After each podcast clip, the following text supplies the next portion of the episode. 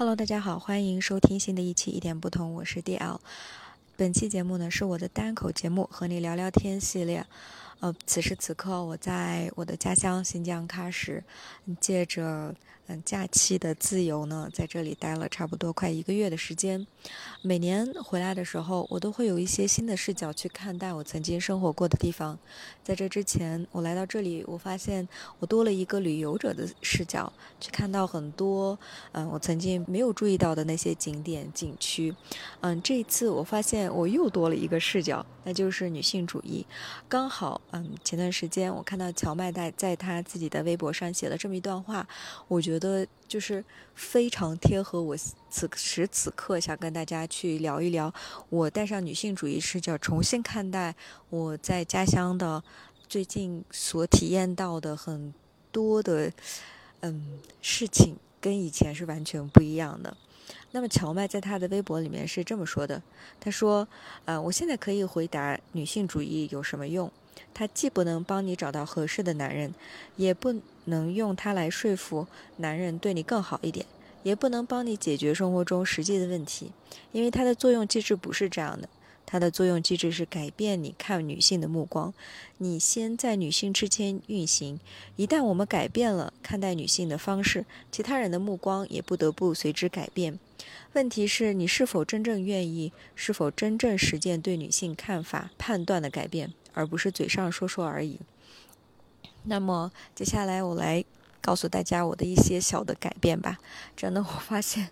打开了这双天眼以后，你再也回不去了。比如说，呃，第一件事情就是。我从昨天开始，嗯，学会在城市里面开车了。其实我的驾照是去年就已经买了，在这之前，其实四五年前我在新疆也是学过开车，但是没有坚持拿到我的驾照。最后是在北京拿了这个驾照，就是比较曲折。但是，呃，我现在回想，嗯，为什么我一直拖延到现在才开始真正的？开车上路，是因为以前就是我自己的观念里面有一个想法，就是说，哎呀，反正家里面，嗯，有人开车啊，包括我老公去哪里也会带上我，就是非常方便，我没有必要自己去开车上路。嗯，但是呢，这次回来了以后，刚好自己家里面就是我父母家有一辆嗯，就是多的车，没有人开，然后。嗯，但我发现我们每次出行的时候，不是坐出租车，就是给我弟弟或者是老公打电话。嗯，所以我就觉得，哎呀，为什么还要去等他们呢？有过以前可能这种想法也会有，但是我最近就觉得，嗯，不行，我觉得我得自己开车上路。与此同时，就是我妈妈算是老司机，但是是带引号的那种，也就是说，她是在差不多。可能十几二十年前就有了驾照，但是他从来没有开车上过路，嗯，他也会有这种观念，就是说，嗯，在市里面、市中心里面打出租车是很方便的。除此之外呢，如果不方便的时候，嗯，不管是我爸或者是我弟，都可以开车去送他。当然，这中间也会有那些时刻，就是不太方便，比如说我爸赶不回来，我弟有他自己的事情，他就会抱怨一下，但。每次抱怨完这件事情就过去了，但是嗯，这次我就觉得不行，我得要去开车，然后我就把我自己的想法告诉了我老公，然后那他呢就带我，其实，在市里面走了一次，然后第二天，也就是今天开始，我基本上就是能独立的在市中心开车了，只是就是停车可能会需要嗯让路人呀或者是别人帮个忙。其他方面都是没有问题的。我在开车上路的时候，我就特别清楚的记得之前教练告诉我的那么一句话，他说：“你上路的时候只要慢一点儿，就不会有任何问题。你不需要介意别人就是催促你的按了喇叭声，或者是啊说你什么，这都不要紧啊。每个人都会有新手上路的那么一个阶段。”嗯，平安度过这个阶段之后，慢慢熟练了，你就能够非常自如的在市区里面开车。关键就是你的心态要放平。所以我就是上路开车的时候，我也。会发现，就是有些时候，比如说在这个路口，我一不小心可能忘记慢一点开车了，但是所幸啊没有别的车辆，嗯，然后我就发现，就会在这些小小的细节里面，我会很快去更新迭代，我下一次遇到同样的情况该怎么去做，然后慢慢上。就是上路的时候那种的紧张感是会越来越少的，但是这个也是需要就是刻意练习。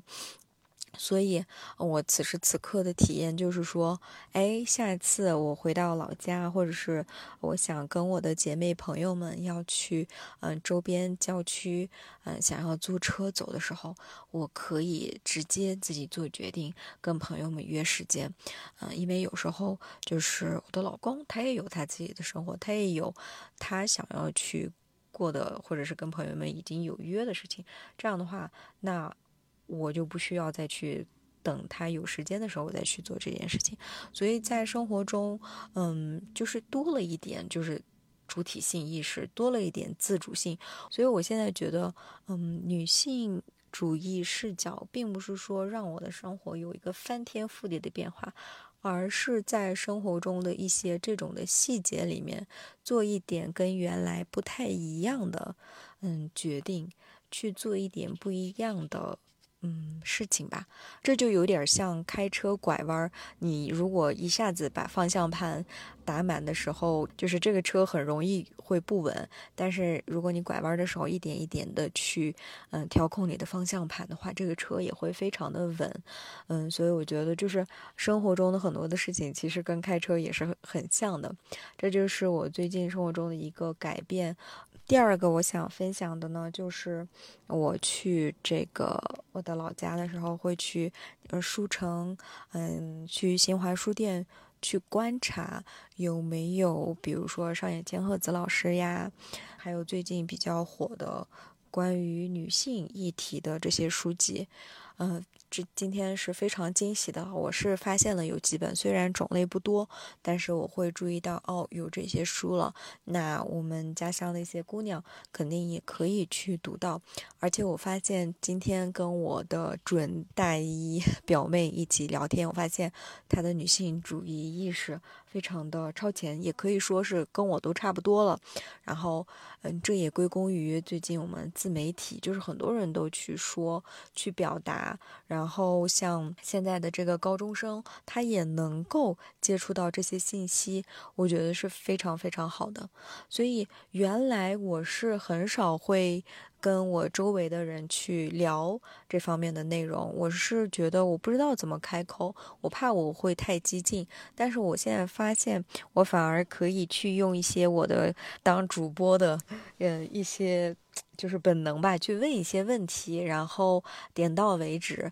去跟他们有一些探讨，但是呢，又不会太冒犯到对方。尤其是之前，就是大家也知道，回到老家肯定会有各种跟亲戚朋友们的这种的聚餐。原来我们聊天就是聊一些家常呀，去嗯聊一些，哎呀，谁谁谁结婚了，或者怎么怎么样，哎呀，那你的生活怎么样呀？那这个时候我就会呃问一些我的。就是长辈啊，姐姐们，嗯，他们年龄大概是在四五十岁左右。那我就会问，你可以告诉我，就是你的婚姻过程当中，你觉得过得特别好的点吗？啊，或者是你失败的经历？那你能不能跟我们传传授一些你自己生活的一些经验？如果你觉得这个婚姻很难，嗯，那你为什么还要去推销婚姻？然后他们会愣住，直接说，嗯，原来你说的也对，也确实这样。但是人总不能不结婚吧？然后我就会把话题再扯开。但我觉得就是有些时候有些问题，嗯，是需要，嗯，有人主动的去在台面子上跟大家去讨论。或者是去问一些问题，长辈们肯定回去还是会，呃，思考的。但我又会就是中间留一点空档，不会跟他们就是过多的去争执。我觉得。我们只能影响很多跟我们同频的人，而不同频的人，你顶多可能会也通过发问的形式给他们种下一颗种子。那下一次碰到合适的时候，下了一点儿雨，也许这个种子就能发芽。那说到这个种子呢，刚好因为我回到老家，我们群里面也有很多呃新疆的姐妹们，我在呃乌鲁木齐还有喀什也都办了这个线下的见面会。每次线下的见面会，其实我都会准备一些主题，想跟大家去讨论。但是线下见面，我发现让非常让我惊喜的一点就是说。我准备的那些在，嗯，就是线下我们面对面所产生的那些话题来说，实在是逊色太多。大家会有非常多自己生活中的体悟，有很多很多自己的故事，然后我们会讨论非常多，就是五花八门又很有共鸣的话题。我们一直聊天聊三四个小时、四五个小时都不会累。然后我就觉得天哪，这就是，呃，线下面对面的这种的魅力。然后，嗯，还有一次是我们线下大家会分享自己的故事嘛，大家都听这些故事会有一些泪流满面的这种的场景，我当时非常的震撼啊！我也邀请了就是其中。一位故事非常好的啊，我的一位朋友，呃，在今后会跟他录一期播客，去分享，嗯，他的故事，他如何在像我们这样四五线城市的某一个县城，靠自己在体制内，呃，到了科级，然后在很多人的眼睛里面是一个异类，但是又活得非常的潇洒。当然，这并不是说他不会有痛苦。但是我觉得这种痛苦是那种清醒的痛苦，嗯，前些日子我在我的朋友圈里面就写了这么一句话，我就觉得，嗯，我不想要麻木的快乐，我想要清醒的痛苦，因为我经常，嗯，在跟朋友们聊天的时候，我发现，呃，姑娘们很多人就会说这么一个话，就是说，如果我本科一毕业，然后。那个时候稀里糊涂的就结婚，说不定现在已经结完婚，也都有孩子了，我也就会在那个泡泡里面就觉得生活也就是这样吧，然后就一直过得过得也还行。但是我发现现在年龄，嗯，到了。就是快接近三十或者是三十加，我已经非常非常的清醒了。那这个时候我是没有办法再去凑合的，我我甚至是逼过我自己去凑合着去跟某一个人有一个深度的沟通，或者是继续去约会。但是我发现我是没有办法去假装的，这个就是这种的清醒的痛苦。当然，我也是非常。的共情他们，因为我现在已婚已育，我现在说话就有一种嗯站着说话不腰疼的感觉，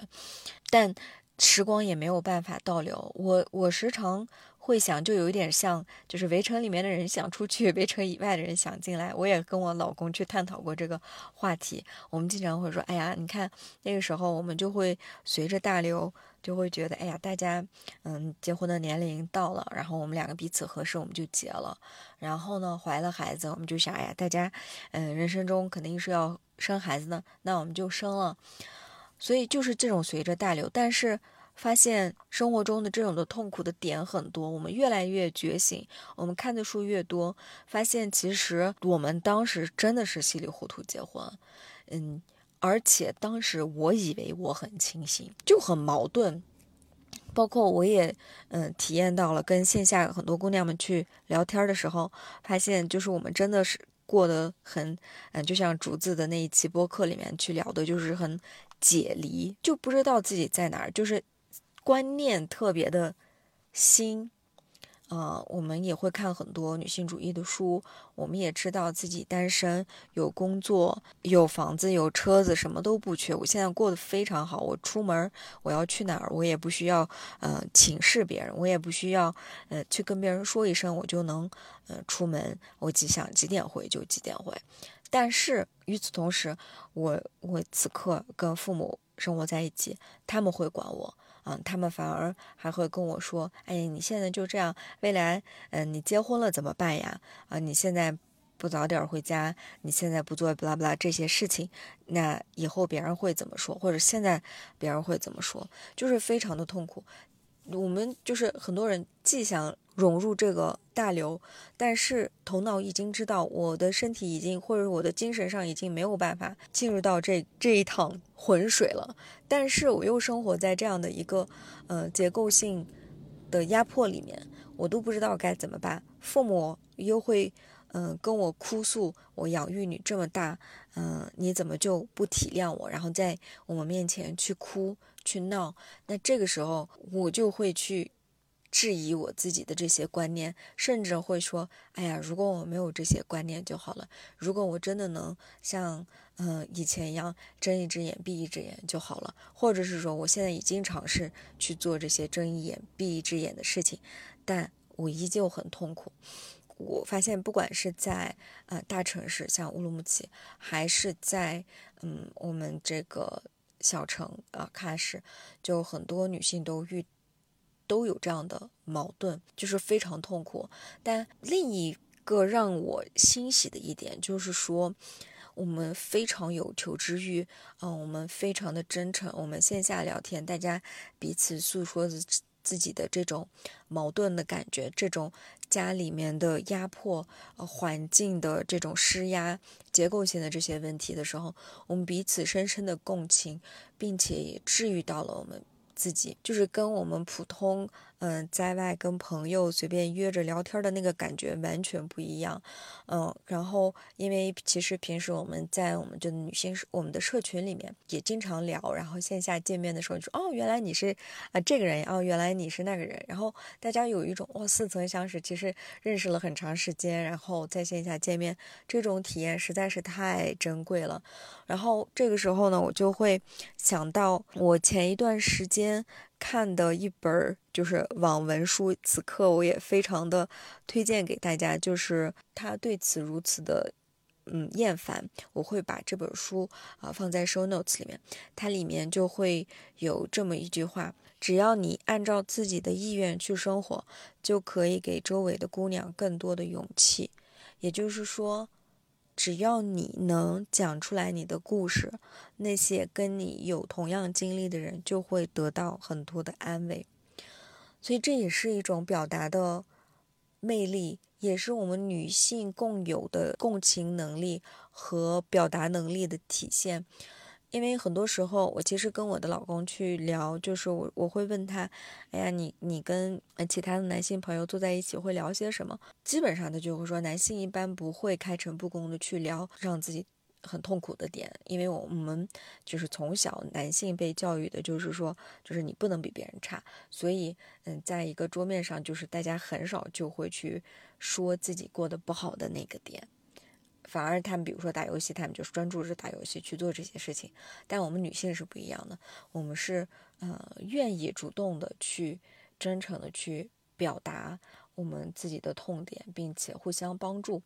嗯，这个也是我们呃之前有一次的这个线下的主题，我就是告诉大家，我们想聊这个女性友谊，因为很很长一段时间，我们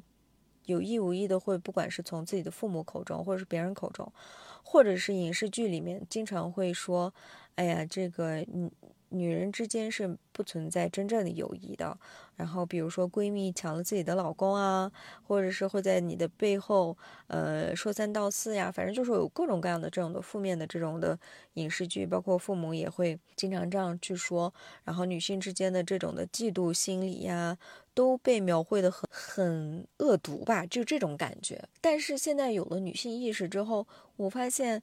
周围的姑娘们真的好好有魅力，好可爱，真的好美。我真想夸赞每一个人，然后我真想跟他们一起。而且前一段时间，这个嗯，韩国的综艺嘛，就是叫那个《海妖的呼唤》，就是这些。不同的女性可以一起合作去领导去做很多很多的事情，然后我就觉得，哎呀，其实我们也是可以的呀。我们很多事情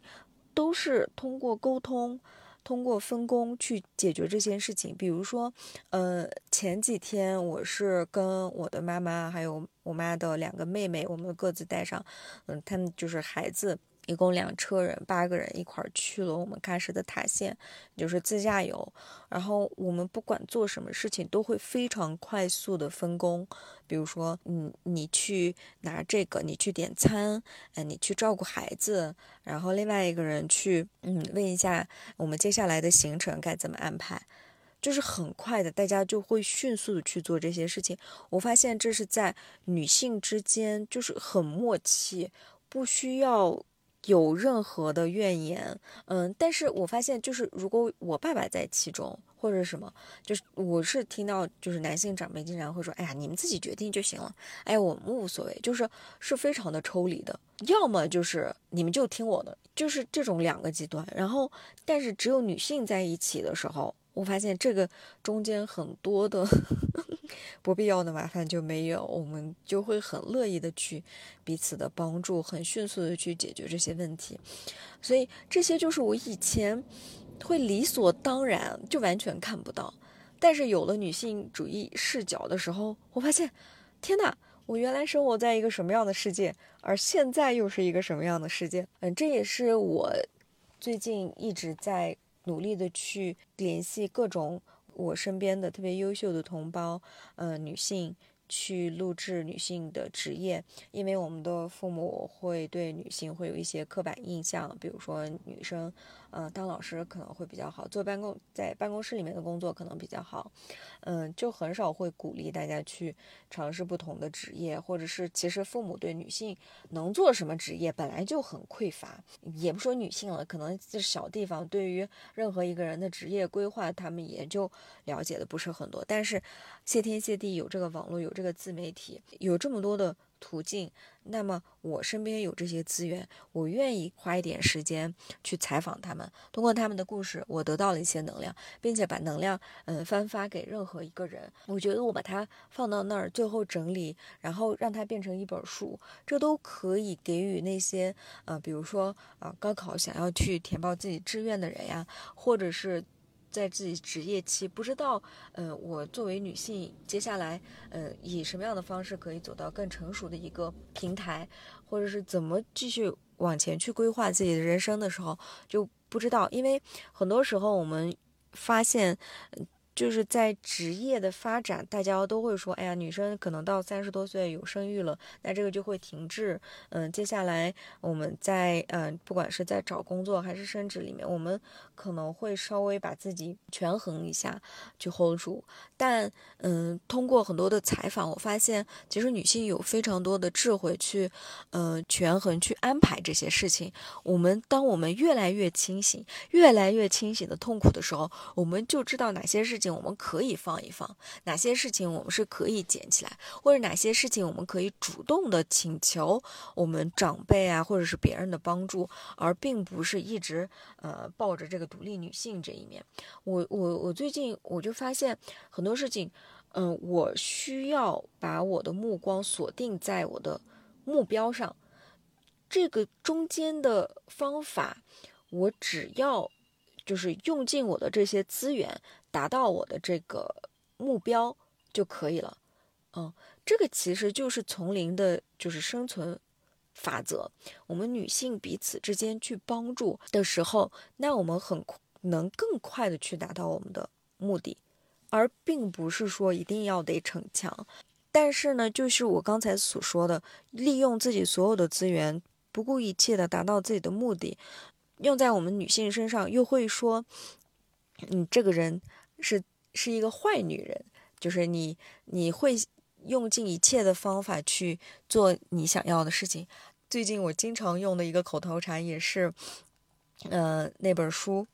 他对此感到厌烦。这本书里面